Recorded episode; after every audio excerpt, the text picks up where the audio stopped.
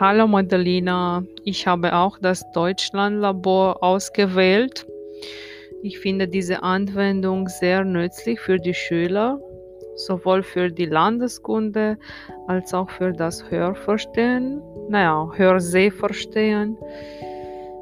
Die Schüler können interessante Sachen über die Deutschen, über Deutschland erfahren, so wie du erzählt hast. Es geht um kurze thematische Videos und es gefällt mir sehr, dass am Anfang jedes Videos ein paar Ziele genannt werden. Zum Beispiel, ich nehme hier das erste Video, das ich gefunden habe in der Schule. Was lernen die Schüler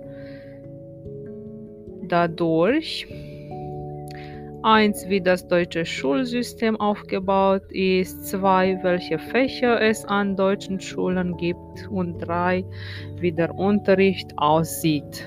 Also diese Ziele finde ich prima, damit die Schüler auch wissen, bevor wissen, was sie eigentlich erfahren werden oder was sie eigentlich lernen werden.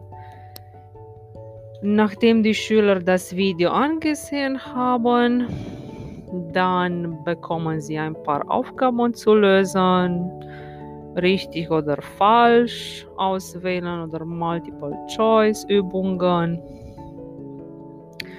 Natürlich können sie selbst die Aufgabe, die Aufgaben überprüfen oder die Lösung sehen.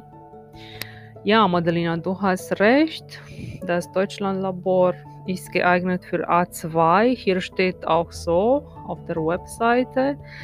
Aber meine, meiner Meinung nach, es, es geht auch bei A1.